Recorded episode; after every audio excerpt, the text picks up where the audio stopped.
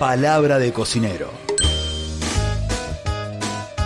Desde la cantina del Club Almafuerte, Diego Fanti nos propone un espacio lúdico y didáctico para entender que la cocina es un lugar para el disfrute. Qué ricas son las papas con un poco, poco, poco de tomate. Palabra de cocinero, encendiendo la pasión por la cocina.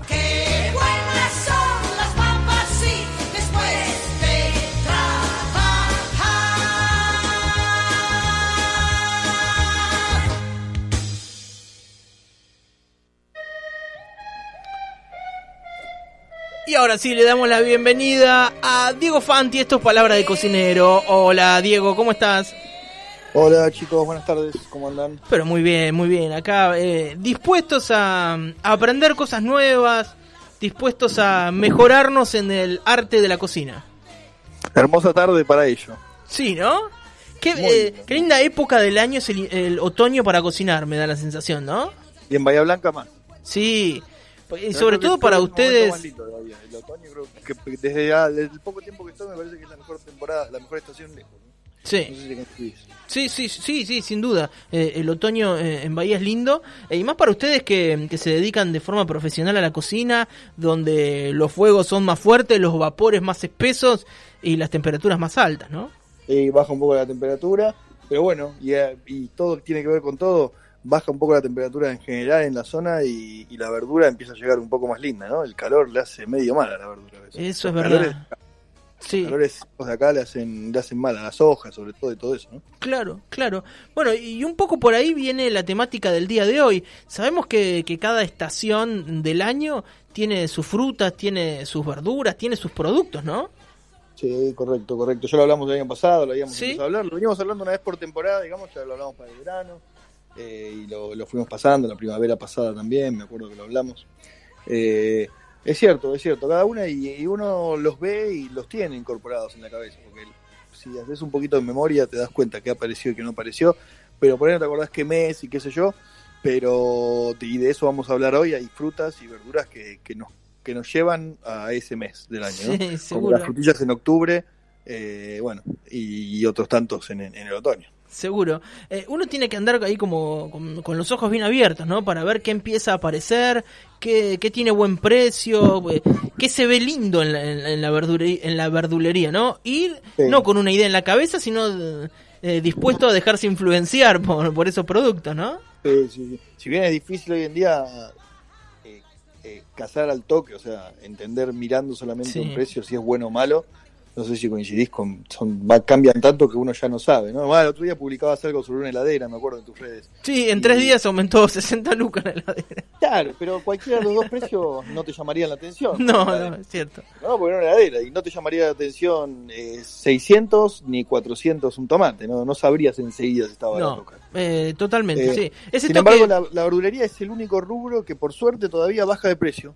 a veces eh, y no por no por no por capricho, sino por por esto, por la estacionalidad y por la por la oferta y la demanda, ¿no? Sí, hay veces que está esto, bueno, pusiste el, el ejemplo del tomate que es muy claro, ¿no? Que a veces es carísimo y muy malo y otras veces es eh, barato, dulce y jugoso, ¿no? Correcto. Y es lo único que todavía baja, sigue bajando con la estación. La habrán visto la palta, la palta sobre todo porque Sí. ya la teníamos muy clara, como es por unidad encima y nos gusta tanto. Ya la vimos, ¿no? Pasa de 500 a 350 y, y nada. Y la- lo- yo por lo menos estoy contento, ahora está a 400, bajó un poquito. Esperemos que baje un poco más. Sí. qué sé yo, no sé, la estacionalidad viene de toda de Chile, ¿no? la que la que consumimos acá, alguna es nacional, pero muy poca. Claro, porque nosotros acá tenemos la Haas, la que consumimos, la que compramos en la verdulería, la Haas, ¿no? La chiquita rugosa. La chiquita, esa es la, no, esa es la que viene de Chile, la chiquita, Claro. la chiquitita negra, digamos, ¿no? Sí, la otra que es, es- verde y un poquito más grande es la nacional, creo, y, Claro. y es que es un poquito menos sabrosa, pero Sí. más carnosa, obviamente, rinde un montón más. Sí. Eh, Claro, eh, sí, exacto. Las diferencias de una palta a la otra son, eh, son llamativas. ¿no? Sí, sí, sí, encima lo vemos, el precio lo Sí. tenemos bien claro, es por unidad, viste, lo ves ahí, ese sí es un precio que por ahí todavía tenemos más o menos en la cabeza, pero, Sí. pero el resto, qué sé yo. No, más vale. puede variar tan, tanto de precio en el barrio o durante el año que, que ya no sabes. Sí. Pero bueno, volviendo a, a la, a la estacionalidad, eh, yo quería empezar por dos frutas que me gustan un montón y que son las reinas acá del, eh, acá del, del otoño, ¿no? Eh, decime si coincidís.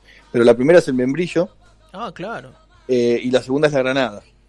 Eh, son las dos son las dos frutas ahora de, de esta temporada. En realidad ya vienen de hace un mes, pero bueno, ahora se ponen en marzo, es cuando se ponen, se ponen lindas, siguen un poquito más para allá y vienen por ahí de hace dos o tres semanas, o por ahí hasta de, de febrero, uno los empieza a ver. Sí. Pero son dos, dos frutas, ¿no? Que ya vamos dejando las ciruelas, los duraznos, duraznos blancos, damascos, pelones, eh, ¿no? Que son los típicos que vemos desde, desde diciembre y todo enero y febrero, eh, que nos acompañan todo el verano en la pileta y en los días de calor. Sí. Eh, y aparecen estas dos frutas, que la, la, la característica que tienen es que las dos eh, no son muy fáciles de comer. Eso te iba a decir, Diego. Pusiste dos ejemplos que son re difíciles. Yo estaba pensando, no, pero está, está perfecto. Pero son dos que necesitan necesitan una receta, necesitan un proceso. Porque yo agarro un membrillo y le pego un mordiscón, es una papa, ¿viste? No, no, no, es imposible. No, no podrías, yo creo. Claro, Eh, ni siquiera. Hay que tener dientes muy fuertes y incluso corres el riesgo de rompértelo. Es una de las frutas más duras que hay, es una de las frutas con más pectina que hay, ¿no? Por eso, por eso el dulce de membrillo, que es un bloque, no la pectina, es esa, es esa estructura de las frutas que les da, cuando están duras tienen muchas, cuando se van poniendo, cuando se van madurando, digamos, este, se van poniendo cada vez más blandas porque esa pectina se, se desarma, es lo que es lo que le da a las jaleas, a las mermeladas esa textura, ¿no? De poder Claro. queda armada. El dulce de membrillo es un bloque tremendo sin agregar ni gelatina ni pectina, Sí. eh, como sí hay que hacer con el dulce de batata por ahí, en donde industrialmente se le agrega gelatina para que tome esa forma, bueno, Ah, el mira. membrillo no lo necesita. Claro. Eh, fíjate que incluso cuando está muy maduro, cuando está negro, todavía está durísimo. Todavía, todavía es, eh, es, es imposible comerlo en el estado natural. Hay que darle cariño, hay que cocinarlo, siempre. Eso, Hay que sí. darle calor para desnaturalizar esa pectina y poder comerlo. Pero bueno, abajo de ese calor, abajo de ese, de, de esa, de ese amargor, de esa dureza, de esa di- dificultad en comerlo, de, una- de un aspecto medio raro también, Sí. incluso, ¿no? Cuando lo vemos parece una pera deforme, Claro. tiene, un- tiene como una flor abajo abierta, salen unos una, una arenita negra que son las que es, que es lo que está alrededor de la semilla, que está ahí siempre molestante, qué sé yo. Pero cuando logramos pasar todas esas dificultades, llegamos a una fruta que tiene un sabor, eh, yo creo, de los más ricos que hay en la Sin duda, en sin duda. frutífero, No sé. Sí, el- esto que decís vos, Diego, si al, al membrillo le das un poco de cariño, un poco de técnica, el resultado... eh, Te lo devuelve eh, todo. Sí, eso todo ese es. cariño te lo va a sí. devolver todo comiéndote una confitura rica. Sí. Salgamos de lo de, de- de- pero que de vuelta no tiene nada de malo. Muchas muchas confituras o, o muchos dulces de membrillo son bastante eh, bastante escasos en conservantes o Mm. cosas aditivadas. En general solo azúcar. Eh, por ahí un corrector de acidez, ya lo dijimos, pero esas cosas no, no les escapemos, no, no los demonicemos. Es ácido cítrico, es vitamina C el corrector de acidez. ¿no? Claro. Tampoco, ¿no? Sí. Eh, pero bueno, no está bueno ir agregando, uno quiere comer más natural, lo que, lo que sea. Pero bueno, hacer una confitura casera eh, de membrillo, la verdad que si bien lleva un poco de tiempo, en realidad un poco no, lleva mucho tiempo, es una fruta que hay que cocinarla mucho, Claro. eh, por, esto, por esto que decíamos, de- devuelve, devuelve sabores ricos que por ahí nos llevan a la infancia, que por ahí nos hacen acordar del sabor del membrillo de antes. Sí. Muy- eh, una fruta muy de tener en el patio, ¿no? De la gente que ha tenido frutales, un membrillo aparecía, ¿no? Sí, ni hablar eso, y bueno, y la otra que también viene en esta época, que es el que es la granada, ¿no? Claro. Eh, los árboles, los árboles que son arbustos, ¿no? ¿Viste? No son árboles. Son árboles arbustos, claro. Son más, son más tirando arbustos los de la granada, o árboles eh, medio, medio chaparritos, medio, medio enanitos, pero siempre con un, con un tronco finito. Sí, Eh, debe haber un montón de variedades, más grandes, más chicas, este, de distintos colores, ¿viste? Algunas son amarillas, otras son naranjas, otras Sí. son atigradas afuera. Eh, hay mucho, hay mucha granada acá en Bahía Blanca en hay la mucho, calle. es muy de, de robarle, de saltar el paredón a una vieja y robarle unas granadas, ¿no? Es Ni hablar eso. porque la verdulería no está ahí, cuando No. está sale un huevo y medio. ¿Vos sabés? la vi en la Cope y estaba algo así como 4 lucas al kilo, una una locura. Vos sabés que el año pasado fue Masterchef famoso, fue el año pasado, yo con esto de la pandemia he perdido la noción un poco del paso del tiempo. Y mm, una vez, una noche, hicieron, pusieron granadas arriba de la mesa para hacer unas ensaladas, ¿viste? Y Sí. hicieron unas ensaladas con granadas. Pasó el tiempo, estaba en una verdulería ahí en el mercado y viene una persona a pedir granadas. Y no tenían granadas. Y la miro a la verdulería y le digo, qué raro lo que viene a pedir granadas. Me dice, no, desde que aparecieron las granadas en Gran Hermano, viene, eh, perdón, en Masterchef, vienen todos los días a pedir granadas. Fíjate lo Mirá que es. loco. ¿Viste? ¿Viste cómo se puede instalar, no? Un- Sí, una sí, fruta sí, que ya de por sí es raro. ¿Cómo? Recién Facundo me preguntaba fuera del aire, ¿cómo se come una granada? Y una granada es, es difícil de comer en, en dos sentidos. Primero porque, eh, eh, a diferencia del, del membrillo y todo que hablábamos de una fruta dura, esta fruta en cambio es bastante delicada. Eh, pero delicada no en un sentido de que de como delicada como puede ser este no sé la frutilla o eso que se machuca es delicada porque eh, eh, es complicada mancha mucho y en Oh. dos sentidos la carne que es como una esponja blanca Sí, sí. eh, o, o, na- o anaranjada te mancha las manos de naranja pero mal mal cuando la vas abriendo con las manos explotando esa esponja digamos donde están incrustadas las semillitas te mancha de naranja y después si te explota uno de esos uno de esos granitos en Sí, el mantel blanco de la abuela, te caga trompada la abuela. Claro. Directamente. sí, Mancha todo bordadito. El... Tremendo. Mancha como podría manchar una mora o algo por el estilo, solo con un rojo intenso eh, eh, y bueno, muy aromático y muy ácido. Y ahí vamos a lo que a lo que decíamos. Primero, las dos formas para mí lindas de comer la, la granada es obviamente en jugo. Eh, hoy en día, viste, la juguera, esa, la Philips, la centrifugadora, sería Sí. un golazo, tirar las semillas ahí, sacar el juguito de granada. Mira, Es muy rico, es muy nutritivo, mucha vitamina C, mucha acidez, mucho, mucha fruta y mucho aroma. Es muy rico para mezclarlo con algo, o mezclarlo con un poquito de soda o con agua para no comerlo puro. ¿sabés con qué lo estoy pensando? Con alguna bebida espirituosa también, ¿no? Sí, para hacer tragos, ni hablar. Bueno, la granadina es, es eso, pero hecho con jarabe y Claro. conservado y toda la bola, pero Claro. eh, viene, viene el jugo concentrado de granada, no la granadina. Sí, Eh, y va por ahí. Eh, y lo otro es eso. eh, al ser estas semillitas con una, con un, como si fueran granitos de choclo, por si alguien no los comió, pero seguramente ya, ya sabemos lo que estamos hablando. Son como unos granitos de choclo eh, que tienen un juguito rojo intenso adentro, no púrpura, sino bien rojo, bien color sangre, no sé cómo explicar. sí, sí. No es violeta, es rojo rojo. Y eh, son, es como un caviar en ese sentido, ¿no? Me refiero a la, a la cosa que hace el caviar de explotarte en la boca. Claro. Eh, y eso está muy bueno. Por eso también se usa mucho, sobre todo en Medio Oriente, para las ensaladas, para condimentar ensaladas. Es, Es, un, es una especie de, de vinagrito, de algo ácido que le agregas a una ensalada y que encima te va a aparecer solamente cuando lo muerdas en la ensalada. Y eso está muy bueno. y está eso es lo que bueno. busca en ese tipo de ensaladas. Es algo, es una fruta muy, muy típica de todo el Medio Oriente, de Israel, de Palestina, de todos esos lados. Lo usan mucho para las ensaladas, Claro. para las ensaladas frescas que hacen ellos. Sí. Eh, también el jugo de granada allá nada, en todos los supermercados, obviamente. ¿no? Eh, eh, Diego, a ver, eh, ayúdame a imaginarlo en una ensalada, es- a esas semillitas. Eh, Sí.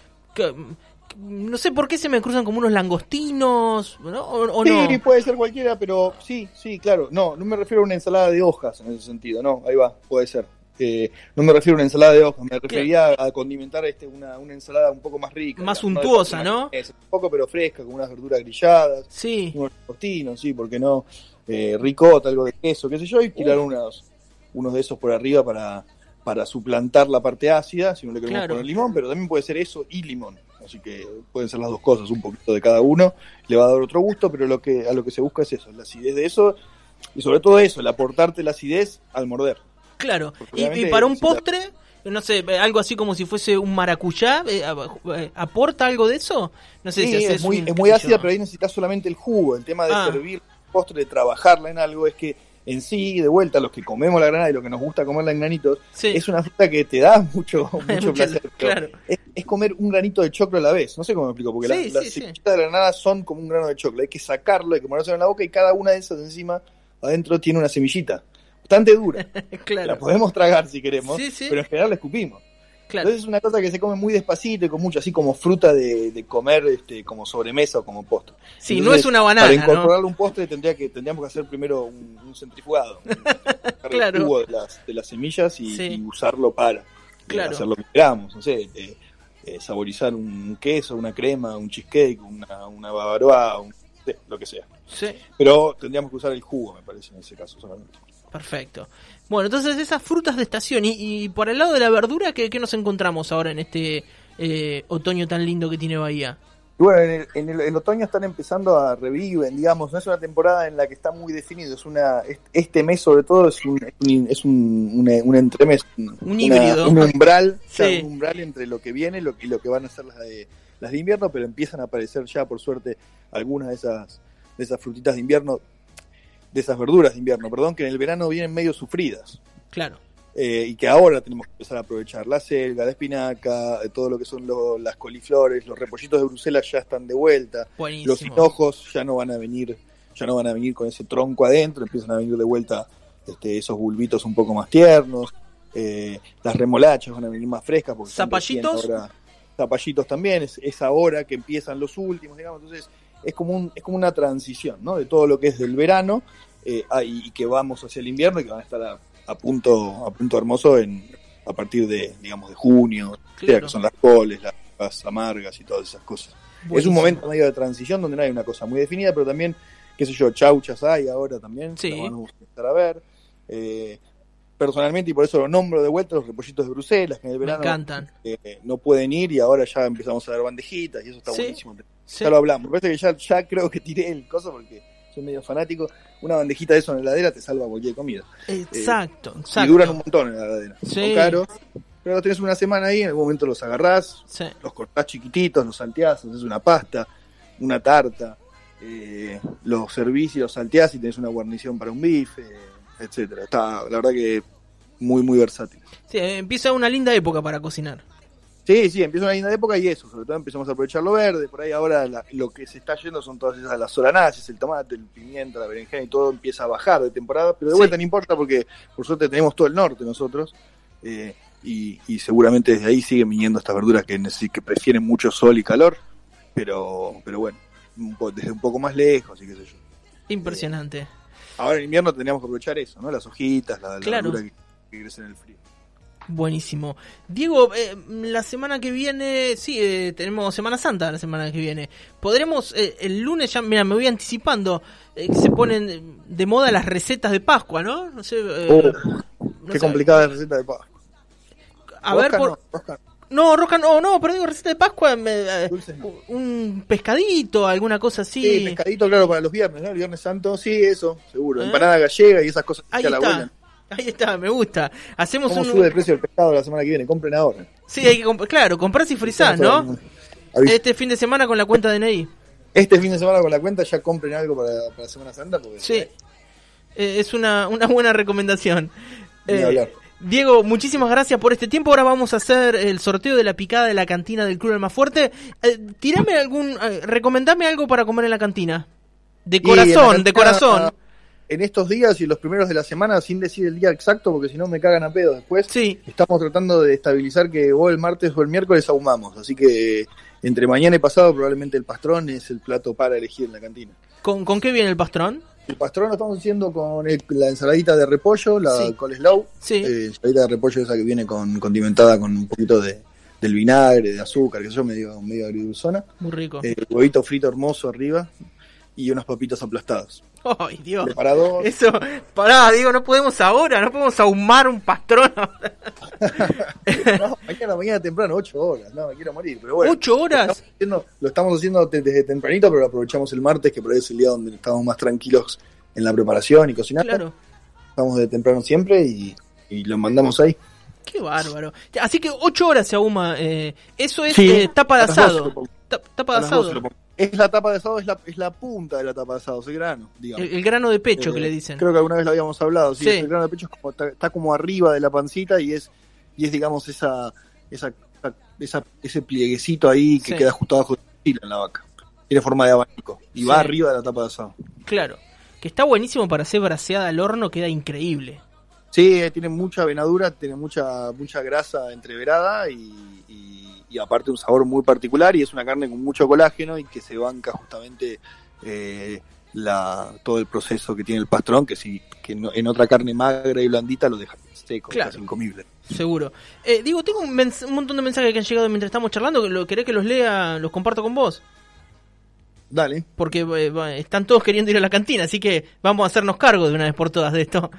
Eh, voy con una rafaguita de mensajes. Se anota Ale con el 355. Por acá nos dice participa Gustavo con el 015. Para que tengo que ir para atrás. Hola José, me anoto para la picada. Gastón con el 188. Hola, me anoto para la picada. Primera vez que participo. Diana con el 989. Eh, anotado eh, a las 16.45, dice por acá. El ganador de la picada, no, pero pará. ¿Cómo? Eh, Julián con el 677. Me anoto para la picada de Diego Daniela con el 472. Hola, quiero participar por la picada. Analía con el 337.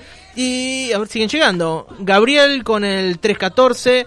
Se anota para la picada. Uno más, uno más. Caro con el 974 que también quiere la picada. Diego, ya hacemos el sorteo y te pasamos el ganador, si te parece. Dale, buenísimo. Diego, que estés muy bien. Nos encontramos el lunes que viene. Vamos a hacer una recetita de, de Pascua. nos preparamos para recibir a- al Cordero de Dios. Muy bien. Pues imagino que vos querés estar libre de pecados. Siempre. Ahí está. Diego, hasta la semana que viene. Nos vemos, Que chicos. estés bien. Él es Diego Fanti, esto fue Palabra de Cocinero. La sopa no nos gusta, queremos comer papas, las papas con tomate y come postre